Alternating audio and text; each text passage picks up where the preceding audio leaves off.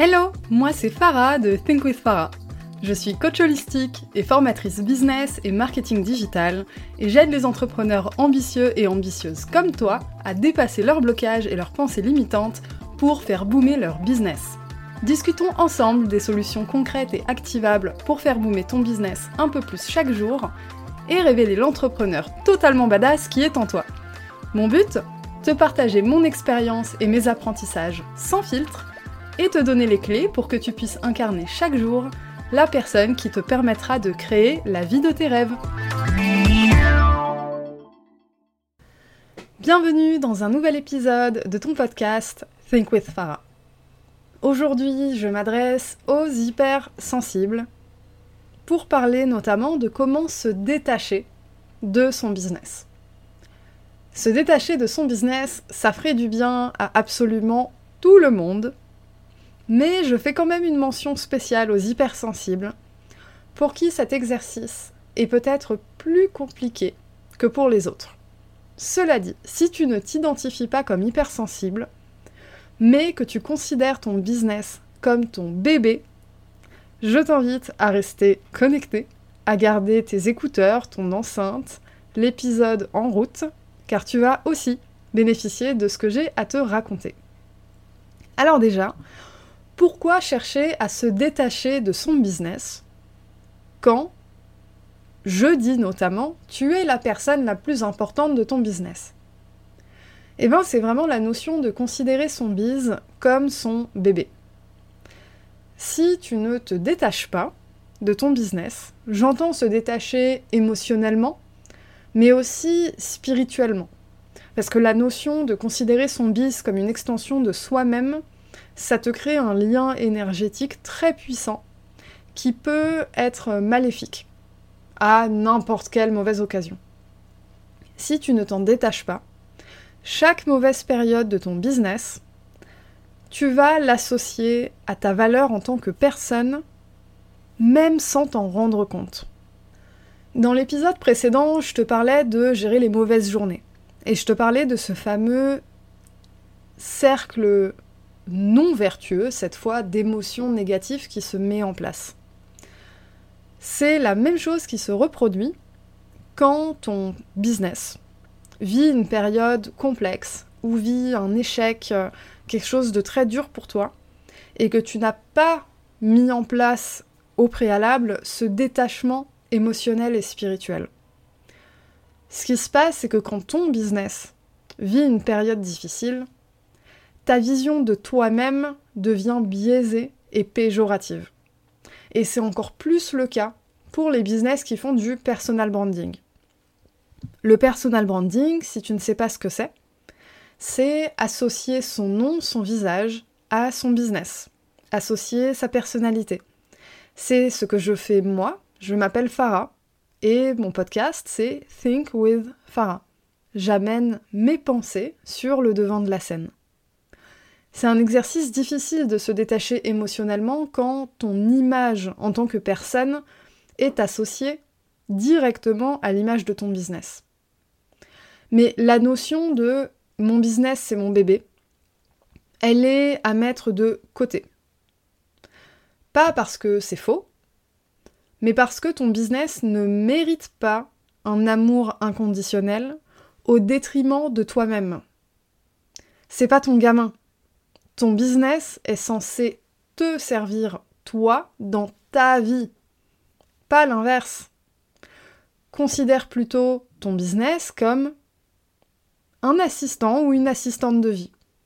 Une entité qui est à ton service, que tu nourris chaque jour, chaque semaine, tu mets des efforts, tu mets de la réflexion, de l'intelligence, etc., etc. Mais c'est censé servir ta vie, c'est pas ton bébé. Je sais que c'est une notion très polarisante qui peut être hyper dure à entendre, mais crois-moi, c'est pour ton bien psychologique que je dis ça. Parce que considérer ton bis comme ton bébé, ça te fait pousser des ailes quand tout va bien. C'est génial. Mais dès que ça ne va pas, tu as une propension supérieure à d'autres peut-être pour tomber dans des états presque de dépression. Et je dis presque, alors en, réalité, les entrepreneurs tombent en dépression parfois. C'est une spirale dans laquelle il est difficile de lutter quand tu te laisses emporter avec ton business vers le bas. Déjà, quand émotionnellement t'es lié à ton biz, tu peux pas prendre de la hauteur quand ça va pas. Or, c'est exactement prendre de la hauteur qui va faire que tu arriveras à redresser la pente, à remonter la pente. On remonte une pente, voilà. C'est quand tu prends de la hauteur que tu arrives à faire ça. Quand tu es fusionnel avec ton business, bah ça, t'arrives pas à le faire. Ça ne te traverse même pas l'esprit, en réalité. Mais il y a aussi une autre raison pour laquelle c'est pas bien finalement de considérer ton business comme ton bébé et d'y être attaché émotionnellement et spirituellement. Il faut que tu te rappelles que tu n'es pas créatrice ou créateur d'une seule idée. Tu es un vrai puits de ressources. Et si un jour ce projet s'arrête, eh bien des autres idées tu en auras. Tu seras exposé à d'autres possibilités. Tu es rempli de ressources illimitées ton pouvoir d'action, il est immense et il est bien plus grand que ce que tu arrives à imaginer aujourd'hui. Parce qu'il y a un truc aussi, c'est que souvent, dans notre réflexion, dans notre rapport à notre business, etc., on voit très court terme. Même si on travaille régulièrement la vision long terme, le pourquoi, euh, the big picture, etc., au quotidien, on est focus très très court terme. C'est normal, euh, ce qui se passe à 10 ans, 15 ans, 20 ans, c'est hyper abstrait. C'est totalement normal. Mais c'est bien de se prêter à l'exercice quand même, d'essayer de se rappeler qu'il y a un futur plus lointain. Il y a des possibilités dans un futur que tu n'arrives même pas à imaginer encore. Et ça, c'est censé, dans ton esprit, ouvrir le champ des possibles et te dire ok, aujourd'hui je suis capable d'envisager X, Y, Z pour la prochaine année, les deux prochaines années, etc. Voilà comment je suis capable de rebondir si j'essaye ça et que ça marche pas, etc.. Mais il y a tout un monde que tu n'imagines même pas. Imagine les personnes qui lancent un business à plus de 40 ans quand ces personnes avaient 20 ans. Tu crois qu'à 20 ans, ces personnes savaient dans leur tête qu'à 40 ans, elles allaient lancer un business? Il y a de grandes chances que non. C'était pas au programme. Peut-être qu'à ce moment-là, c'était euh, bah, je vais être salarié, je vais construire ma vie comme ci, comme ça, etc. Et puis finalement, au cours de la vie, on change, on évolue. On a de nouvelles idées, on fait de nouvelles rencontres, etc. On développe des qualités aussi qui peuvent nous aider dans notre business, être plus audacieuse, plus audacieux, etc. Et un jour, passé 40 ans, ça se lance. C'est parti. Mais quand t'as 20 ans, tu n'arrives pas à visualiser ce que tu vas faire à 40 ans. T'as des idées, évidemment, tu fais ta big picture, etc., etc. Mais concrètement, qu'est-ce que tu vas faire ce lundi de juillet dans 20 ans? Tu sais pas. Donc finalement, est-ce que ça vaut pas le coup d'accepter une bonne fois pour toutes que tu as un pouvoir et des ressources illimitées, et que oui, ton business aujourd'hui, ça a une part extrêmement importante dans ta vie. Je le sais, je te dis pas de faire de ton business quelque chose de pas important. Absolument pas. Mais de t'en détacher émotionnellement et spirituellement. Pas intellectuellement. C'est vraiment émotionnellement et spirituellement. C'est ton essence en tant que personne.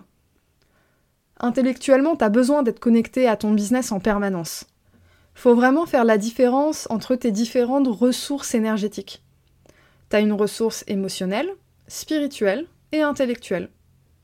Tu vois comment tu répartis ton lien avec ton business dans tout ça. Mais le mieux, c'est de garder ce lien intellectuel qui fait que tu es capable de prendre de la hauteur quand ça va pas, quand il y a un challenge, etc. Et de garder finalement ton énergie émotionnelle et intellectuelle pour toi, parce que t'en as bien plus besoin que ton business, disons-le franchement. L'idée ici, c'est de choisir en pleine conscience de mettre ton énergie dans ton business parce que ça te fait kiffer et pas de subir ton business au quotidien. Quand tu es attaché émotionnellement, tu reproduis les mêmes schémas que quand tu es attaché émotionnellement dans une relation. Mais une relation qui te fait pas toujours du bien. Quand tu es attaché émotionnellement, on va dire plus que de raison, dans une relation, idem que dans ton business, quand ça ne va pas, tu n'arrives pas à prendre de la hauteur. Ton cœur te dit quelque chose, ton cerveau te dit autre chose, mais tu es tellement attaché avec ton, cœur que ton cerveau, tu ne l'entends pas. Tu ne l'écoutes pas. On reproduit exactement les mêmes schémas. Et je sais que c'est pas facile. Je sais que ça prend du temps.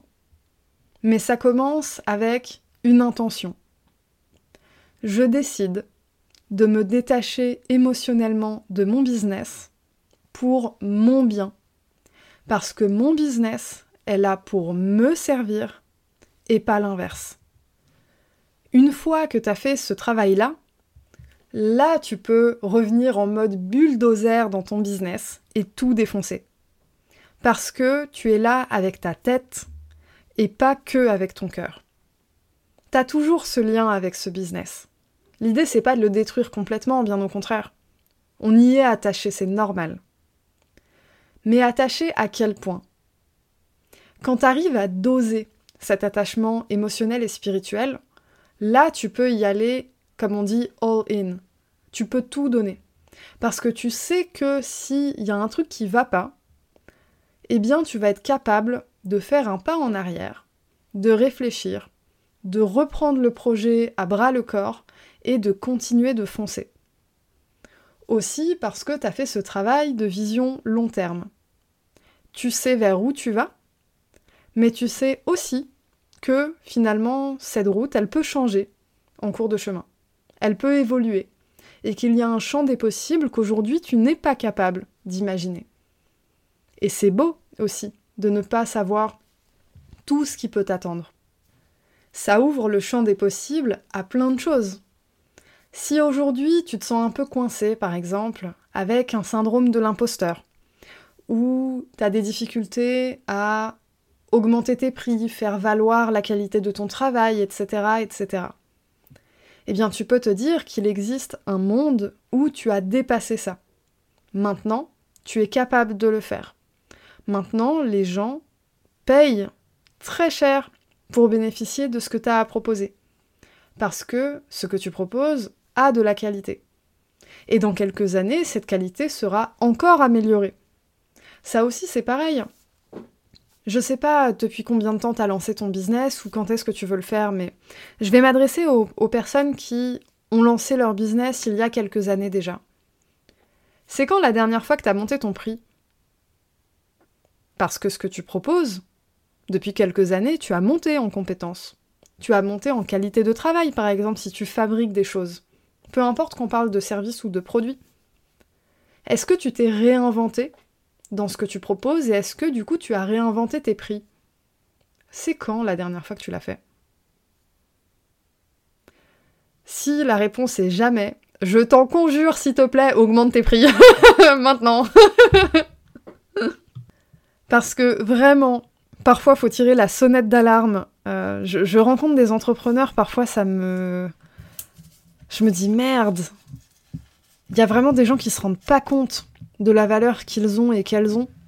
Et j'en ai fait partie aussi. Moi, je suis freelance dans l'activité principale que j'ai. Au début de ma carrière, je vendais mes services, mais c'était ridicule. Je veux dire, à la fin, je tombais à un SMIC à peu près. Et j'ai fait exactement comme euh, quasiment tous les freelances en début de parcours, parce que c'est le début, et euh, etc., etc.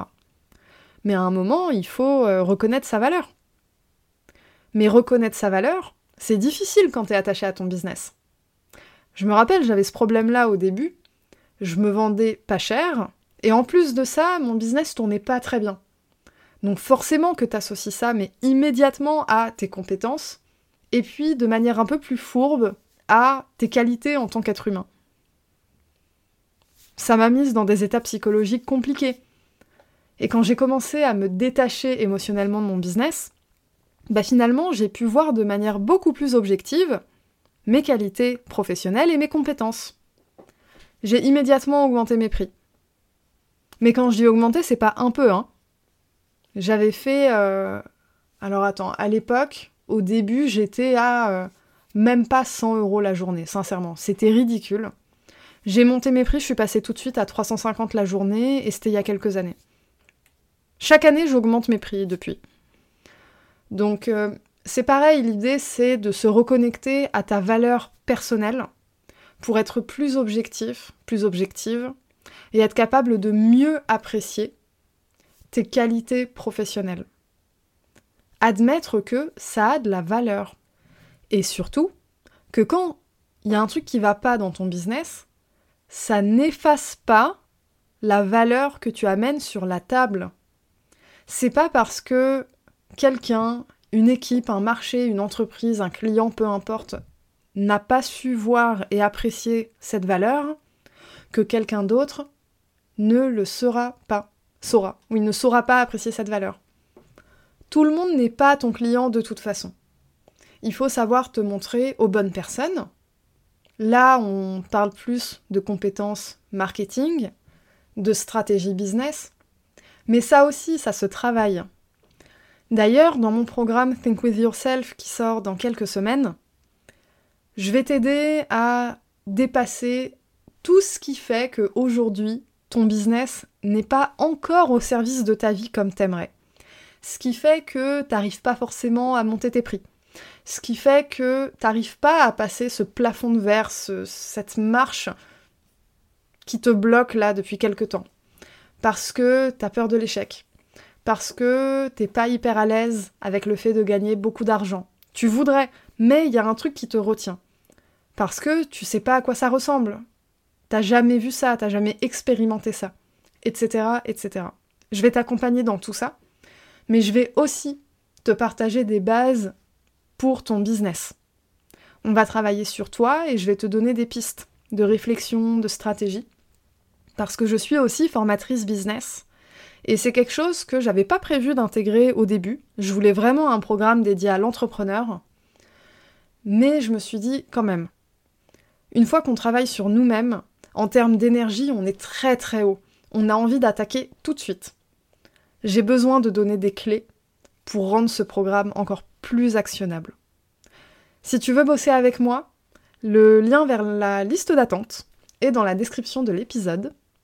Si tu t'inscris avant le lancement, tu auras droit à des cadeaux spéciaux juste pour toi parce que tu as pris cette étape, tu as fait ce pas vers une amélioration de toi-même et une croissance de ton business. Voilà, on arrive à la fin de cet épisode. J'espère qu'il t'aura été utile. Comme d'habitude, s'il t'a plu, tu passes sur Apple Podcast, tu me mets 5 étoiles et un commentaire où tu me racontes ce que t'en as pensé. Et pour plus de contenu exclusif, tu peux me rejoindre sur Instagram, at thinkwithfarah. Voilà, je te dis à la semaine prochaine